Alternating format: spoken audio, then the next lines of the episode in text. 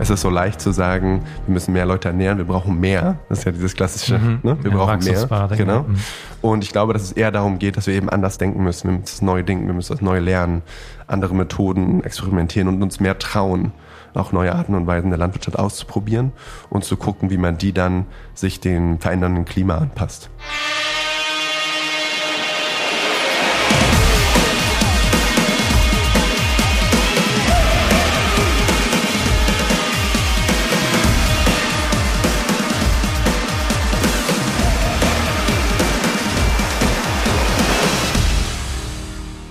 Spielen eine ganz zentrale Rolle beim Erhalt der Artenvielfalt und unseres Ökosystems.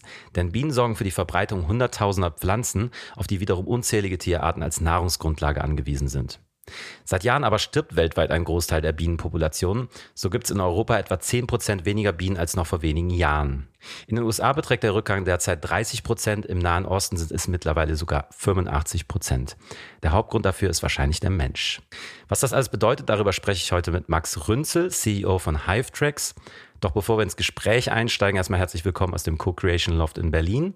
Ich bin Marc Henkes, das ist mein Podcast 3,5. Hier interviewe ich Menschen, die meine Vision teilen. Eine Wirtschaft mit Sinn, die Mensch und Planet über Profit stellt. Alle zwei Wochen spreche ich mit einem anderen Gast, was sie alle gemeinsam haben. Sie alle gehören zu den 3,5 Prozent der Gesellschaft, die nötig sind, um einen sozialen Wandel zu ermöglichen. Was würde passieren, wenn es keine Bienen mehr gäbe? Darüber spreche ich mit Max. Max ist CEO von Hivetracks. Das US-amerikanische Unternehmen aus North Carolina hilft ImkerInnen dabei, ihre Bienenstöcke gesund zu halten. Die Mission von Hivetracks, die Lebensgrundlage von Bienen schützen und Biodiversität erhalten. Vor kurzem hat das Unternehmen eine App auf den Markt gebracht, die Beekeepers Companion App. Damit können Profis und Hobby-ImkerInnen datengestützt die Gesundheit ihrer Bienenstöcke kontrollieren und ihre Bienensaison planen. Gegründet wurde Hivetracks 2010. Mittlerweile hat das Unternehmen über 40.000 ImkerInnen aus über 150 Ländern unterstützt. Welche Rolle Daten beim Erhalt unseres Planeten spielen, warum wir ökosystemischer denken sollten und wie wichtig dabei jede und jeder einzelne von uns ist, verrät Max bei 3,5. Viel Spaß. Was macht Hivetracks eigentlich genau? Genau, ja. Also Hivetracks, wir sitzen in North Carolina, in den Appalachen, in West North Carolina, in einer kleinen Stadt, die Boone heißt. Und im Grunde genommen hilft Hivetracks mit drei verschiedenen Problemen. Die Probleme sind zum einen, was sich alle im Köln fragen, ist, ist das normal, was gerade passiert? Am I doing it right? Also mache ich das gerade richtig? Und das dritte ist, was sollte ich als nächstes tun? Das heißt, im Grunde genommen sind wir eine App, die dabei hilft, den Entscheidungsprozess im Zuge der Imkerei so zu verbessern, dass es zu einem optimalen Ergebnis für die Bienengesundheit und für die Imkerin kommt. Und das bedeutet eben vor allem die Gesundheit der Bienen so zu überwachen über Zeit, dass wir so wenig Verluste von Völkern am Ende der Saison haben. Und das ist es im Klein-Klein und auf einer Ebene höher bedeutet es dann, dass wenn wir die Gesundheit von Bienen an verschiedenen Punkten einer Region messen können, können wir eben die Gesundheit der Bienen als Proxy, als Art Biosensor nutzen und dann eben auch etwas über die Gesundheit der Ökosysteme sagen. Das heißt, explizit ist es quasi ein Projektmanagement oder eine Produktivitätslösung für ImkerInnen und im Großen und Ganzen wird es dann eine Art und Weise Daten über dezentralisierte Biosensoren, wenn du möchtest, zu sammeln über eine ganze Region. Es kann im Kleinen sein oder eben in einem ganzen Land. Was würde denn eigentlich passieren, wenn von heute auf morgen alle Bienen sterben würden? Ja, wir hätten ein ganz großes Problem auf diesem Planeten, würde ich sagen. Also Wieso? man, die Berechnungen, es gibt verschiedene Berechnungen. Wissenschaftler haben sich dieser Frage mal en Detail ja, angeguckt und man geht davon aus, dass ungefähr 75 Prozent der Nahrung, die produziert wird, von Bienen und anderen Bestäubern abhängig ist. Das heißt, wir hätten ein ganz großes Problem und auf jeden Fall breite Teile des Supermarktsregals werden erstmal leer. Also nicht nur Honig, sondern halt auch völlig andere Lebensmittel, die für uns selbstverständlich sind. Genau. Also im Grunde genommen alle Pflanzen, die es draußen gibt, werden bestäubt auf eine oder andere Art und Weise. Manche werden selbst bestäubt, manche werden vom Wind bestäubt und ein ganz großer Teil werden von Tieren bestäubt. Und das sind zum Beispiel unsere, ja, die Mandeln sind vielleicht das beste Beispiel, viele Früchte Obst auch. Und im Grunde genommen, was die Bestäubung macht, ist, die sorgt dafür, dass die Blumen zu Früchten werden und dass die Früchte groß werden. Das heißt, du hast quasi eine Doppelreduktion, die dadurch stattfindet. Das heißt, es ist nicht nur der Honig, sondern es sind eben auch ganz, ganz viele andere Lebensmittel, gerade was Früchte und Obst angeht. Jetzt haben wir im Jahr 2050 etwa 10 Milliarden Menschen auf dem Planeten. Wie wahrscheinlich ist es denn überhaupt, dass es dann zu so einer Situation kommt?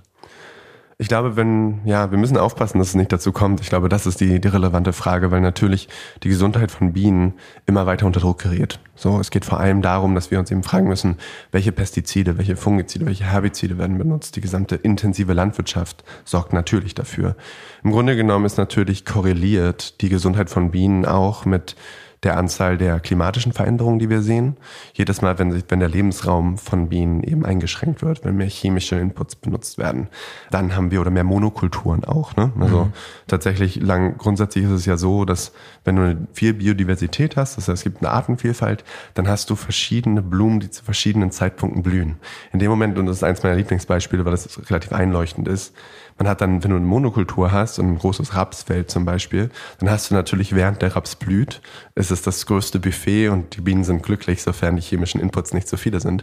Aber wenn der Raps verblüht ist, ist dann eben vorbei. Und da ist es, wo nochmal, wo diese Agrobiodiversität, die Artenvielfalt auch in der Landwirtschaft wahnsinnig relevant ist, weil im Grunde genommen nur die dafür sorgt, dass auch alle Bestäuber, nicht nur die, die Honigbienen, auch über die Saison verteilt verschiedene Nahrung finden und ihre Pollen und Nektar sammeln können. Jetzt argumentieren ja sehr viele, dass wir ohne eine Monokultur gar nicht die 10 Milliarden Menschen irgendwie ernähren könnten. Ist das ein Konflikt, den wir da haben? Ich glaube, also es, geht mehr um Redistribution im Grunde genommen. Also es ist so, es wird genug Essen bereits produziert. Also ich glaube, das ist eine, es muss, es kann irgendwie kein Boykott dessen werden. Es geht vor allem darum, sich zu sagen, wie können wir sorgen, dass man nachhaltiger produziert. Und das ist zum einen natürlich sind es politische Entscheidungen. Es geht halt darum, wo kommt, wo wird Essen produziert, wo kommen Lebensmittel hin. Dann sind es politische Entscheidungen, wie verwenden wir diese. Ne? Also ganz viel, wie sieht es aus, wenn Weizen produziert wird, das aber nicht gegessen wird, sondern Tieren, an Tiere verfüttert wird oder zu Biodiesel zum Beispiel weiterverarbeitet wird. Das heißt, da gibt es noch ganz viele politische Komponenten. Und im Zweiten gibt es auch schon sehr viele Lösungen, die dafür sorgen, dass man auch ohne chemische Inputs durchaus ertragreicher Landwirtschaft betreiben kann. Und das vor allem mit Bestäubern tatsächlich. Das heißt, es gibt schöne Experimente, wo man Farming with Alternative Pollinators, also sozusagen mit Bestäubern Landwirtschaft zu betreiben. Und da kann man allein schon, selbst wenn man die Produktionsfläche reduziert, man aber bestimmte Pflanzen an den Rändern so pflanzt, dass diese für Bestäuber interessant sind, kann man auch da 50, 60, 70 Prozent mehr Ertrag bekommen in kleinen, für Kleinbauern in bestimmten Bereichen. Und das wäre eine Lösung, wie man dezentral mit einer starken Artenvielfalt und ohne große chemische Inputs die Produktion von Lebensmitteln anderen gestalten kann. Also ich glaube, es liegt eher daran, es ist so leicht zu sagen, wir müssen mehr Leute ernähren, wir brauchen mehr. Das ist ja dieses klassische, mhm. ne? wir ja, brauchen mehr. Genau. Mhm.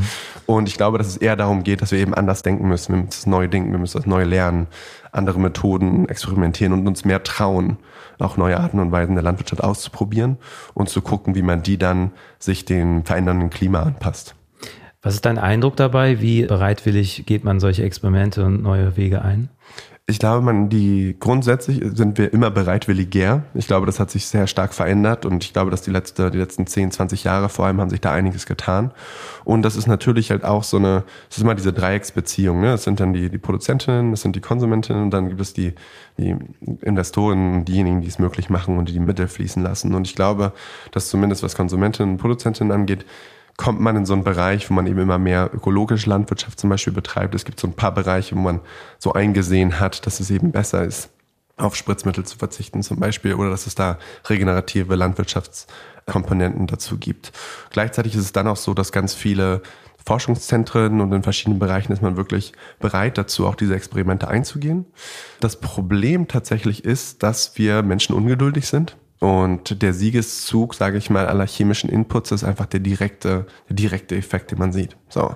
Und wir sind eben sehr, sehr kurzfristig orientiert. Das heißt, gerade äh, als Landwirtin in einem bestimmten Land, wenn ich sehen kann, dass ich sofort mit einer Ernte schon das um 50 Prozent erhöht hat und vielleicht auch noch die Arbeit, die ich dabei leisten muss, dann ist es sehr schwer, das nicht zu tun. Wie überzeugt ihr dann? Genau, da geht es dann explizit darum, dass man mit kleinen Plots anfängt. Ne? Also es geht halt so ein bisschen wie in der, in der Startup-Sprache auch. Man braucht eben so eine Art Proof of Concept. Man muss einmal sozusagen zeigen, grundsätzlich funktioniert das und bevor man das dann skaliert. Und das ist tatsächlich etwas, wo es einfach noch hinkt. So, man muss eben sehr, sehr viel Überzeugungsleistung machen. Und diese Überzeugungsleistung, das weißt du besser als, als jeder andere, jeder Prozess, der der verbessert werden muss, bedeutet harte Arbeit, bedeutet Friktion, bedeutet sich auseinanderzusetzen, bedeutet da zu sein und andere Zeithorizonte zu haben. Ich glaube, was, was wir halt eben auch wiederum Kurzsichtigkeit, wenn du jemand hast, der ein Projekt aufsetzt und das Projekt hat vielleicht zwei Jahre, So, dann ist es sehr, sehr schwer in der Landwirtschaft irgendwie eine Veränderung, äh, eine wirklich Veränderung zu sehen, weil es eben fünf, zehn Jahreszyklen sind. Man weiß nicht, was die Böden vorher hatten. Man weiß nicht, was da vorher schon war. Man kann eine schlechte Ernte gehabt haben. Also diese Zeithorizonte, diese Geduld äh, und das Vertrauen an den Prozess, dass was anderes möglich ist, davon brauchen wir mehr und daran scheitert es gerade noch. Jetzt seid ihr, glaube ich, als Berater unterwegs, aber habt seit einer Woche jetzt eure App gelauncht, wenn ich es richtig verstanden habe. Ne? Wie wichtig war das für euch? Ja, das war ja das Größte, was passiert ist im letzten Jahr vielleicht. Also wir haben zwei Jahre grundsätzlich darauf hingearbeitet und es ist unglaublich, wenn man einmal Software grundsätzlich, also alle, alle solche Programme, es ist ja nur eine Idee. Es gibt es ja nicht. So. Und dann über diesen Zweijahresprozess wird aus dieser Idee, werden langsam erste Bilder. Diese Bilder werden aneinander gehängt und am Ende gibt es den ersten Prototypen und dann sieht man, dass dieses Produkt wirklich funktioniert hat. Und das ist, ja, das ist schon sehr, sehr, sehr, sehr spannend, wenn man sich dann ja auch das erste Mal so wirklich exponiert. Das heißt, man, wir waren eben lange eine Firma oder ein Unternehmen, die bald launchen. So, ein, quasi ein Unternehmen ohne Produkt. Ne? Wir sind ein, ein Startup, das sogar kein Produkt hatte. Und jetzt dieses Produkt zu haben und interagieren zu können, ist zum einen äh, unglaublich aufregend. Es macht auch Angst, weil natürlich sozusagen so, wir haben halt jetzt in der, waren in der Defensive lang, eineinhalb Jahre lang und waren so, ist, ist passiert, ist passiert und jetzt ist es auf einmal da. Ähm, und die andere Geschichte, die unglaublich spannend ist, die Art und Weise, wie wir arbeiten, verändert sich jetzt. Weil du mhm. natürlich davor warst du immer so ein bisschen, okay, was tun wir jetzt? Und jetzt geht's eben erst weiter. Jetzt müssen wir gucken, können wir noch mehr Stimmung, können wir noch mehr Feedback bekommen? Und können wir dafür sorgen, dass wir das Produkt jetzt noch weiter verbessern? So, das ist eine andere Art von Arbeit, aber es ist auch eine große Befreiung jetzt. Mhm. Und was ist letztendlich der Zweck der App? Genau, also der Zweck der App ist im Grunde genommen, dass du als Imkerin alle Bienenkörbe einspeisen kannst. Das heißt, man kreiert erst die Bienenstände, da wo die Bienenkörbe sind.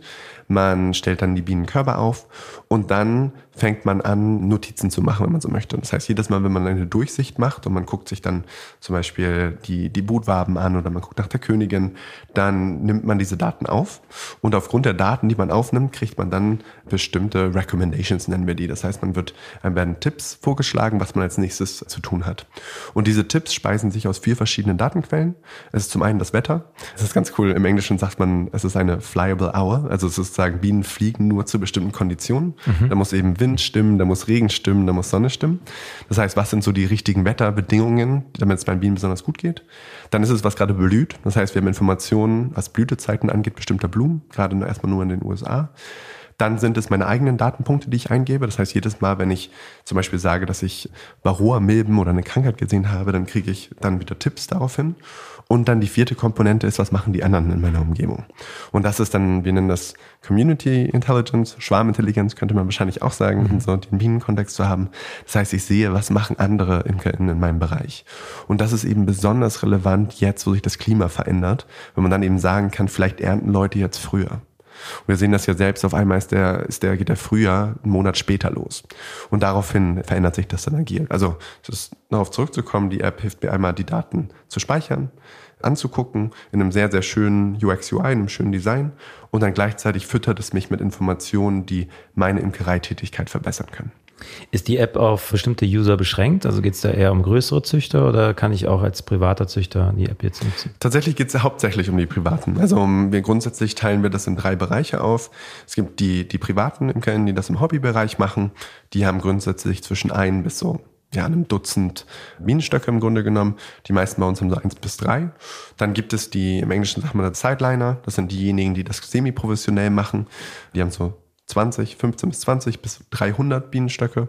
Das ist in Europa vor allen Dingen sind das viele. Und dann die ganz großen in den USA, die können 10.000, 20.000 Bienenstöcke haben. Und wir sind jetzt vor allem an den Hobbyimken Imkern interessiert und wir arbeiten mit denen hauptsächlich zusammen. Und dann haben wir aber auch gleichzeitig eine Lösung, da gibt es eine Art Admin-Portal, also ein Portal, wo man sich einloggen kann.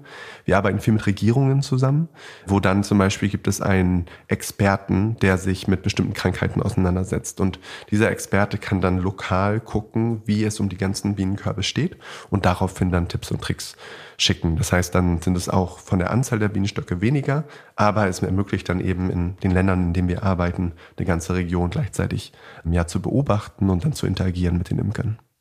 Jetzt hast du gerade gesagt, dass es drei verschiedene Größen für hm. euch gibt von Imkern. Welche Rolle spielen denn heutzutage die privaten oder die kleinen Imker? Eine ganze, eine ganze Menge, weil die tatsächlich zum einen sind die sehr, sehr viel besser darin, natürlich Zeit mit ihrem Bienenstock zu verbringen. So. Und das sind diejenigen, die am liebsten einmal die Woche am Bienenstock sind und einmal nachgucken. Und das Spannende an der Imkerei ist, das sind alles sind wirklich faszinierende Menschen normalerweise. Also es gibt niemand, der so aus Versehen ein bisschen Imkerei betreibt nebenbei, wie das vielleicht mit ja, Meditation oder einem anderen Hobby so wäre, sondern alle, die Imkerei betreiben in einer Form, haben haben das Herz irgendwie dabei in, an, an der Sache. Und daher ist es unsere Philosophie, steht eben darum, dass wir bessere Daten brauchen, um eben zu gucken, wie es um die Artenvielfalt besteht. Und dafür sind die, die HobbyimkerInnen eben ganz besonders wichtig, weil die diese Zeit haben, sich zu kümmern. Sie können Fotos davon machen, was gerade blüht und uns so ein viel, viel detaillierteres Bild davon zu machen, wie es wirklich um die Gesundheit von Ökosystemen in manchen Ländern und manchen Regionen steht. Jetzt hast du gesagt, dass man über eure App halt besondere Tipps dann nochmal bekommt, Expertenvorschläge damit einfließen. Welchen Beitrag kann künstliche Intelligenz allgemein für unsere Probleme heutzutage bieten? Ja, ich glaube, da gibt es einige Möglichkeiten, wo künstliche Intelligenz helfen kann. Und vor allem geht es natürlich darum, dass wir gucken müssen, und dann wird es wahrscheinlich zwei, drei Jahre dauern, dass man gucken kann, welche Art von Aktivitäten der Imkerin welche Art von Wetterbedingungen, welche Standorte haben zu den geringsten Verlusten geführt. So, und wenn ich dann einmal weiß und ich habe genügend Datensätze, wo ich sagen kann, ich kann jetzt nicht nur die Korrelation, sondern auch gucken, ob ich da, da Kausalitäten finde, weiß ich eben, dass ich zu bestimmten Zeitpunkten automatisierte Ratschläge und Vorschläge schicken kann, die kontextspezifisch sind aufgrund meines Klimas, meiner Blütezeiten direkt vor Ort und dem, was die Imkerken um mich herum machen. Und daraufhin dann grundsätzlich, wenn wir es nur schaffen würden, dass zum Beispiel die Sterberate am Ende des Jahres sich um fünf Prozentpunkte verringern würde, dann wäre das halt unglaublich gut. Und da ist es vor allem so, wir unterstützen. Ne? Also da ist die künstliche Intelligenz soll eben da nachhelfen, wo vielleicht man nicht genau weiß, was gerade zu tun ist, damit man zusammen bessere Imkerei betreibt und da dann quasi immer, wo man vielleicht was falsch machen könnte, einen Ratschlag bekommt, der es nicht nicht sozusagen für einen macht, sondern man muss es immer noch tun, aber man hat eben Zugang zu mehr Wissen und noch so ein das Produkt heißt Beekeeper's Companion, also ein Kompagnon. Und so ist die gesamte Idee, dass es jemand, der mit dir dabei ist, eine Art Mentor, der dich dann als Imkerin durch die Saison begleitet. Wie erklärst du dir, dass das öffentliche Bewusstsein für die Problematik, die du gerade beschrieben hast, trotz allem immer noch so verhältnismäßig gering ist?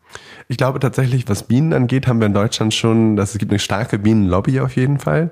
Und ich glaube, Bienen sind auch so ein bisschen so das Symbol dieser, dieser Klima oder des Klimawandels vielleicht auch gewesen, weil es eben ein sehr sympathisches äh, Tierchen ist, mhm. sage ich mal. Ich glaube aber, was halt viele noch nicht, und das ist, ich finde, das ist ganz interessant mit, mit ähm, der ökologischen, genau, der ökologischen Landwirtschaft zum Beispiel, dass es da, wenn man sagt, naja, warum soll ich dann, das ist ja nicht so relevant, ob ich jetzt irgendwie Pestizide bekomme. Es gibt ja so, es, ist, es gibt die Norm innerhalb der Europäischen Union und das ist schon sicher aber man sieht eben nicht, dass das natürlich auch für all die Tiere, die drumherum sind. Hm? Also sozusagen, wenn du dann Insektizide, Pestizide und irgendwelche Spritzmittel hast, das betrifft natürlich das ganze Ökosystem und das sickert ins, ins, ins Grundwasser. Und ich glaube, dass wir da noch nicht, wir schaffen es noch nicht genau diese Brücke zu schlagen, um eben zu merken, guck mal, wenn man jetzt ähm, etwas nahproduziertes oder ökologische Landwirtschaft unterstützt, ist es eben nicht nur für die eigene Gesundheit, sondern es geht um die Gesundheit des gesamten Ökosystems. Und diese Verbindung zu machen, dieses Bewusstsein zu schaffen, ist, glaube ich, da fehlt es einfach noch. Haben wir da vielleicht noch ein bisschen Aufholbedarf, halt auch vor allen Dingen in diesem ökologischen System zu denken? Definitiv. Also ich glaube, das sind diese Interdependenzen, die in Systemen halt so relevant sind. Und ich glaube, deswegen habe ich so eine große Faszination für Minen, vor allem, weil natürlich das sind halt bis zu 60.000 Bienen, die halt jeden Tag rausfliegen.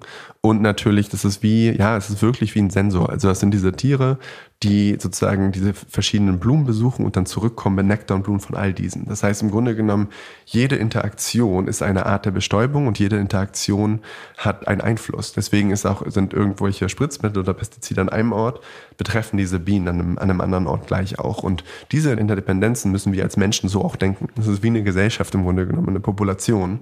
Und dessen sind wir uns nicht bewusst. Das heißt sozusagen, was wir hier gerade tun, hat einen The Butterfly-Effekt, ne, der Schmetterlingseffekt. Was wir hier gerade tun, hat einen Effekt dort. Und wir Menschen sind eben sehr gut darin, müssen das zum Teil auch so isoliert zu denken und nicht sozusagen den Ausmaß einer eigenen Entscheidung oder einer anderen Handlung zu sehen. Und das sorgt dann dafür, dass es halt falsche Anreize gibt oder dass man kurzfristig denkt und handelt. Wenn ich jetzt nicht gerade ein Imker wäre, was kann ich denn trotzdem gegen das Bienensterben tun? Ja, ich glaube da, genau, grundsätzlich Bioartikel, also mehr sozusagen ökologische Landwirtschaft zu unterstützen tatsächlich sehr lokalen Honig zu kaufen. Also das ist halt auch so, the more local, the better. Also wenn ich irgendwie gucke, dass ich den Imker, die Imkerin kenne, das ist eigentlich das Beste. Also wirklich da ganz lokal vor Ort zu sein und dann tatsächlich halt auch lokal vorhandene Blumen zu pflanzen. Das ist auch, also sich genau vorher zu informieren, was sind bei mir die Blumen, die besonders häufig vorkommen und kann ich da vielleicht in meinem Beet oder auf meinem Balkon noch ein bisschen nachbessern. Jetzt liegt eure Gründung, glaube ich, zwölf Jahre zurück, wenn ich es richtig in Erinnerung habe. Und euer Team ist mittlerweile auf elf Personen angewachsen. Wie habt ihr eigentlich angefangen? Ja, das ist, das glaube ich, da gibt es zwei Geschichten dazu. Einmal ist, wo, wie bin ich dazu gekommen und einmal ist, wie, wie wir als Unternehmen angefangen haben. Also Hivetracks wurde 2010 gegründet von James Wilkes, der ist ein Informatikprofessor an einer Uni in den Appalachen, der Appalachian State University. Und er ist auch Landwirt selbst und äh, Imker tatsächlich. Und der hat quasi Informatik und Imkerei und Landwirtschaft zusammenge zusammengebracht. Und zu dem Zeitpunkt in den USA wurde da viel über dieses Colony Collapse Disorder gesprochen. Das heißt, es gab auf einmal sehr, sehr erhöhte sehr erhöhte Sterberaten von Bienen am Ende des Winters und keiner konnte es genau, genau beziffern. Und gleichzeitig hat er eben gemerkt, er brauchte eine Art von Produktivitätslösung, die dabei hilft. Damals war diese Software eher noch eine passives, ein passives Tool. Das war einfach, ich konnte meine Daten da speichern. Es gab aber nichts Smartes an den Tool grundsätzlich. Das heißt, ich konnte nur reingehen und nachgucken, was ich gemacht habe im Grunde genommen. Und relativ schnell haben über 40.000 Imker in über 150 Ländern diese Software ausprobiert. Und die war im Grunde genommen auf einem Break-Even-Punkt. Also dieses, dieses, das ist dann zehn Jahre lang relativ gut gefahren, dieses Unternehmen. Und hat sich so ein bisschen weiterentwickelt ich bin dann erst später, ich bin dann erst vor zwei Jahren dazugekommen und seitdem sind wir dann, die waren immer vier Leute und seitdem sind wir dann von vier Leuten auf elf Leute gewachsen. Du machst das jetzt von Berlin aus hier, während deine Kollegen sozusagen in den USA sitzen. Ist das eine Herausforderung oder ja, funktioniert das gut? Genau, also ich bin selbst zu, zu Hypetracks gekommen über meine Arbeit in der UNO. Wir haben damals, gab es eine Konferenz, in der wir besprochen haben, wie Daten über die Gesundheit von Bienen helfen können, die SDGs, die globalen Nachhaltigkeitsziele zu erreichen der Vereinten Nationen. Und das war noch pre-Pandemic, das war noch 2019. Und wir haben angefangen, uns auszutauschen. Also James selbst war da. Wir haben ähm, angefangen, Briefe oder beziehungsweise E-Mails zu schreiben, zu reden, viel auf Zeit auf Zoom zu verbringen. Und wir haben, ich habe damals als Wissenschaftler angefangen, wir haben darüber geschrieben. Ich war zweimal in Boone, wir haben uns dann entschieden, zusammenzuarbeiten. Und dann habe ich dann die UNO verlassen und habe mich dann quasi in, zu den Bienen gesetzt und in dieses Projekt gestürzt. Und dann kam die Pandemie. So. Mhm. Und die hat dann mit der Pandemie hieß es dann auch den Travel Ban. Ne? Das heißt, man kam nicht mehr in die USA bis Oktober letzten Jahres. Für eineinhalb Jahre war das pausiert als Europäer. Und demnach musste ich dann von Berlin das aus machen. Und das ist natürlich, für mich war es unglaublich schwierig. Und ja, meine Familie und meine guten Freunde wissen das, dass ich im Grunde genommen die letzten zwei Jahre eigentlich jeden Abend gearbeitet habe. Das sind sechs Stunden Zeitverschiebung. Und das war zermürbend. Also das war schon eine sehr, sehr, sehr, sehr harte Zeit immer und immer wieder dann zu wissen, okay, es geht bis 21 bis 22 Uhr. Klar, in der Hochzeit der Pandemie war es vielleicht statt das statt Netflix äh, oder beziehungsweise die Sachen, die man dann zu Hause tun konnte. Aber das war schon, das war schon schwierig. Und jetzt gerade, wir haben ja vorhin schon drüber gesprochen, das Visum ist gerade angekommen. Deswegen freue ich mich jetzt sehr, auch mit dem gesamten Entwicklungsteam, mit dem Rest des Management-Teams dann in einer Zeitzone sein zu können ab nächsten Monat. Was ändert sich dann für dich mit dem Visum? Für mich ändert sich vor allem ist eine Freiheit. Das ist diese Freiheit, an einem anderen Ort sein zu können und wirklich dort anzukommen. Also es ist für mich die Möglichkeit, auch in die Appalachen zu ziehen. Und es ist einfach die produktivsten Stunden des Tages zusammen zu sein. Das bedeutet auch, äh, nicht nur in einer Zeitzone, aber auch in einem Raum sein zu können, was zumindest diese kreativen Prozesse nochmal noch anders ermöglicht und auch für mich natürlich ganz persönlich auch mal einen Abend nicht arbeiten zu müssen. Das ist natürlich ganz, ganz besonders gut. Und ich glaube, dass wir auch dann schneller, also dieses asynchrone Arbeiten funktioniert eben sehr gut, aber eben auch etwas später, wenn man ein bisschen größere Strukturen hat und wenn man so klein ist und vor allen Dingen schnell iterieren muss, dann muss man eben zusammen stundenlang arbeiten können. Und da erhoffe ich mir eben sehr, sehr viel, dass wir halt neue Produkte noch schneller lancieren können, verbessern können und halt schneller irgendwelche Probleme lösen. Das heißt, du wirst jetzt rüberziehen, tatsächlich für eine gewisse Zeit. Weißt genau. du schon, wie lange? Ja, das ist eine gute Frage. Also ich habe mir jetzt erstmal gesagt, dass ich zu Weihnachten zurückkommen möchte nach Deutschland und dann ist es dann abhängig davon, wie sich das mit dem Unternehmen weiterentwickelt, wo auch welche neuen Märkte wir erschließen. Wir arbeiten derzeit in Äthiopien, Usbekistan und Libanon, unabhängig von den USA und, und Europa natürlich. Und da dann auch, je nachdem, wo dann sich neue, neue Projekte entwickeln, obwohl ich dann vielleicht auch vor Ort sein muss, wird es ein bisschen flexibel sein. Aber ja, erstmal wird es die, die Saison, die Imkereisaison in den USA und ich freue mich schon auf das Haus da, ich freue mich auf den Bienenstock und dann da ja in den Appalachen ein bisschen Zeit zu verbringen. Jetzt hast du schon gerade gesagt, dass ihr nicht nur in den USA unterwegs seid, sondern auch in anderen Ländern. Was habt ihr noch vor in den nächsten Jahren, die ihr euch vorgenommen habt? Ich glaube, ihr habt eine Vision entwickelt für euch. Wo soll es denn hingehen? Ja, und ich glaube, also grundsätzlich, das ist vielleicht auch mein, mein, was ich so ein bisschen mit in das Unternehmen reingebracht habe. Also mir war es eben sehr, sehr wichtig. Ich habe für die UNO vorher vor allen Dingen in, ja, Agricultural Extension hat sich das genannt. Das heißt, im Grunde genommen geht es darum, wie berichtet man wissenschaftliches Wissen herunter? Wie sorgt man dafür, dass wissenschaftliches Wissen, das in der Landwirtschaft sozusagen generiert wird, wie wird das anwendbar? Wie sorgt man dafür, dass man das jetzt direkt umsetzen kann? Und da habe ich an einer Datenbank gearbeitet, die sich sehr nach 1994 angefühlt hat. Das heißt, im Grunde genommen waren das ja ne, PDFs. So, du kannst ja halt so ein achtseitiges PDF runterladen, das sagt dir dann, wie du deinen Bienenstock anders bewirtschaften kannst. Aber dass sich das jemand runterlädt und dann mit einem Stabilo-Marker durchgeht, Leinwand ein und dann irgendwas rausschreibt und dann zu sagen, okay, so setze ich das jetzt um so, es passiert nicht. Und macht beziehungsweise, es, genau, es macht keinen Spaß, es ist schwierig, du kannst nicht messen, ob es wirklich, welch, mhm. welchen Einfluss hat das gehabt, hat es wirklich was gebracht. Und daraufhin habe ich dann überlegt, okay, was passiert, wenn man dann eben diese, haben wir eben schon gesprochen, diese Tipps und diese Expertenratschläge, wenn man die digital zur Verfügung stellen kann. Und dementsprechend hab, war es mir dann auch daran gelegen, natürlich möchte ich individuellen ImkerInnen helfen, aber kann ich auch mit Regierungen zusammenarbeiten.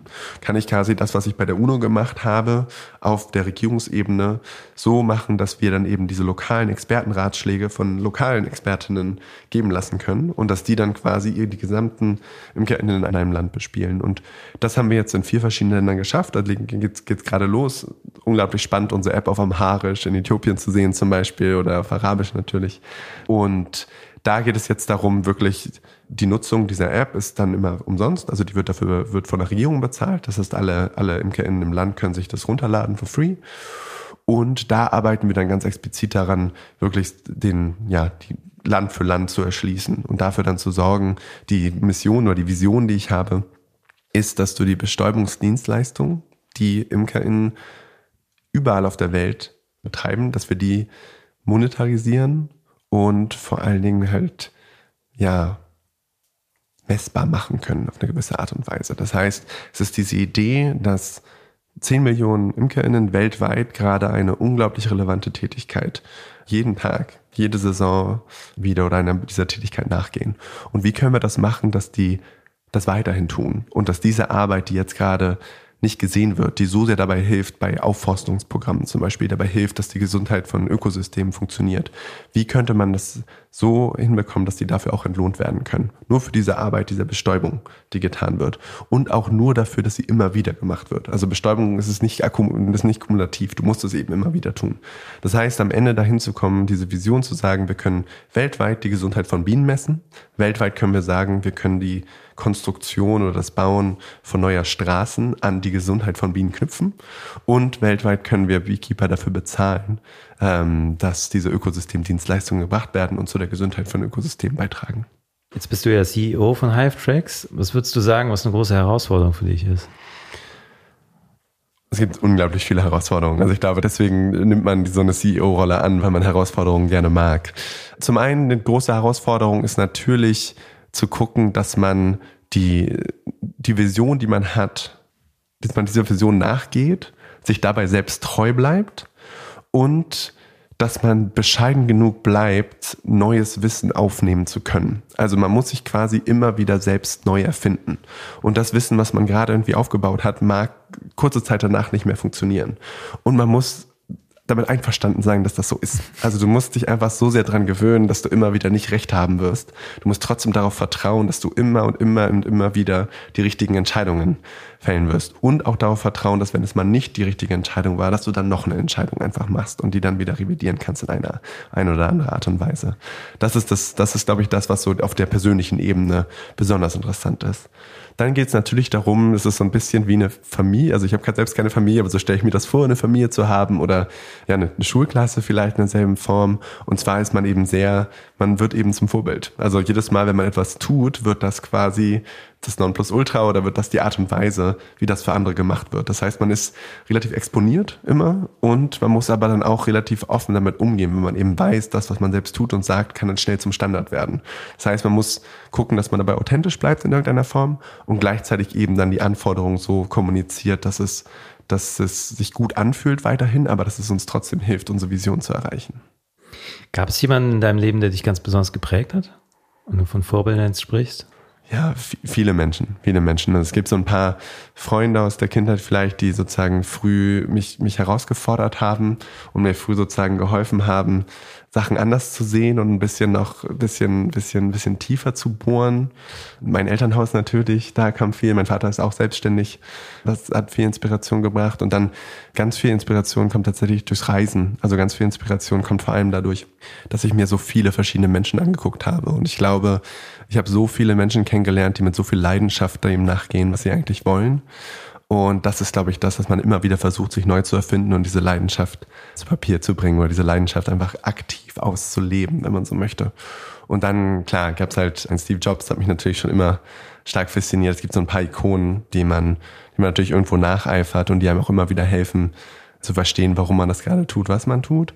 Und ich glaube aber eben, dass es halt auch da schafft, muss man diese zwei Komponenten schaffen, aber auch einmal irgendwie so eine Ikone oder jemand, an dem man hochgucken hochgucken kann und dann gleichzeitig eben auch bringt so ein kleines Zitat oder etwas eben nur so viel, wie man es schafft, das im nächsten Arbeitsschritt dann auch umzusetzen. Also ich glaube, diese Motivation kommt eben in Wellen. Man hat Momente, wo man mehr braucht und dann liest man sich mehr dieser Zitate durch und liest ein sehr gutes Buch und freut sich darüber und dann muss man eben dann doch wieder schaffen, dieses Menschliche umzusetzen und zu sagen, ich will jetzt, dass Prozesse optimiert werden und ich will trotzdem einfach ein ein guter Mensch, eine gute Führungskraft gleichzeitig sein. Und das beides zu, zu verbinden, ist halt immer wieder ja, eine Herausforderung, jeden Tag von neuem. Was treibt dich dabei an?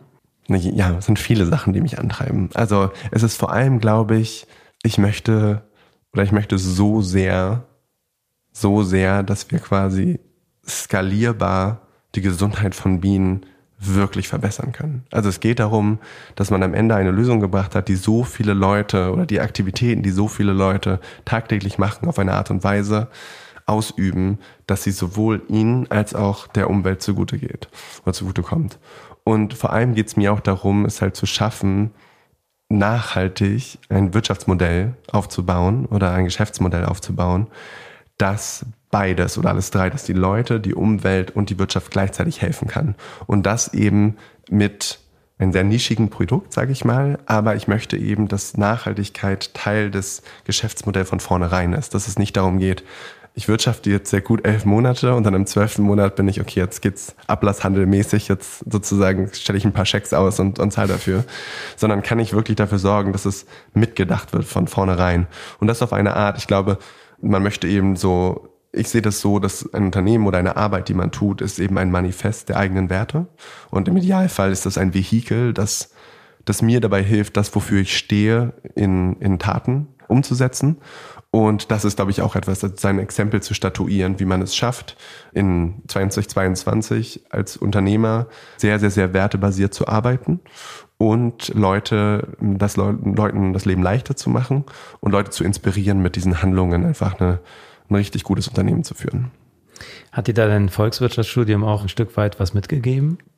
Auf jeden Fall, auf jeden Fall. Also ich glaube, jetzt gerade hätten mir wahrscheinlich mehr Betriebswirtschaft äh, irgendwo was gebracht, aber das sind eben Sachen, die ich jetzt gerade lerne. Volkswirtschaftlich auf jeden Fall, weil es eben, äh, was ich in der Volkswirtschaft viel gelernt habe, sind diese großen Systeme zu denken.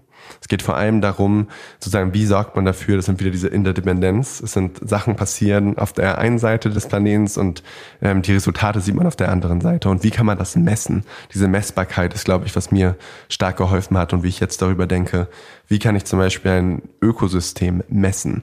Was ist der wirtschaftliche Wert eines Ökosystems? Und das sind Fragen, die ich vor allem eher aus der Wissenschaft oder aus der Volkswirtschaft kenne. Neben Schwedisch und Deutsch sprichst du jetzt auch noch fünf weitere Sprachen. Äh, welche lernst du gerade? Ja, also das ist äh, in der Tat die, genau, also in Deutsch, Schwedisch aus dem Elternhaus und dann Englisch mhm. äh, dazu gelernt. Dann habe ich, ähm, hab ich einen Austausch in Argentinien gemacht, habe ich Spanisch dazu gelernt. Dann habe ich in der Schule so ein bisschen Französisch gehabt. Dann habe ich bei einer bei der Champagnerernte geholfen, war ich eine Erntesaison in Frankreich und habe meinen Master zusammen.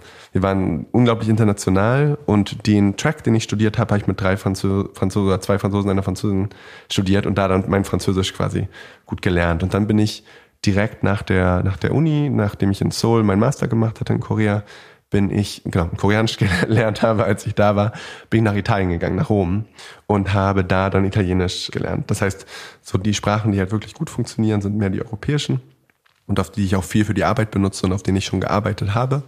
Koreanisch bin ich nach wie vor dabei. Ich habe viele Freunde da, mit denen ich viel rede. Und dann mache ich gerade tatsächlich Chinesisch setze ich mich damit doch auch äh, auseinander. Es ist auch ein harter Brocken, aber es bringt sehr viel Spaß und ich versuche viel portugiesische Untertitel in meine Netflix-Serien reinzubauen. das ist auch eine gute Strategie, finde ich. So habe ich auch Englisch gelernt. Was sind denn deine bislang größten Herausforderungen gewesen?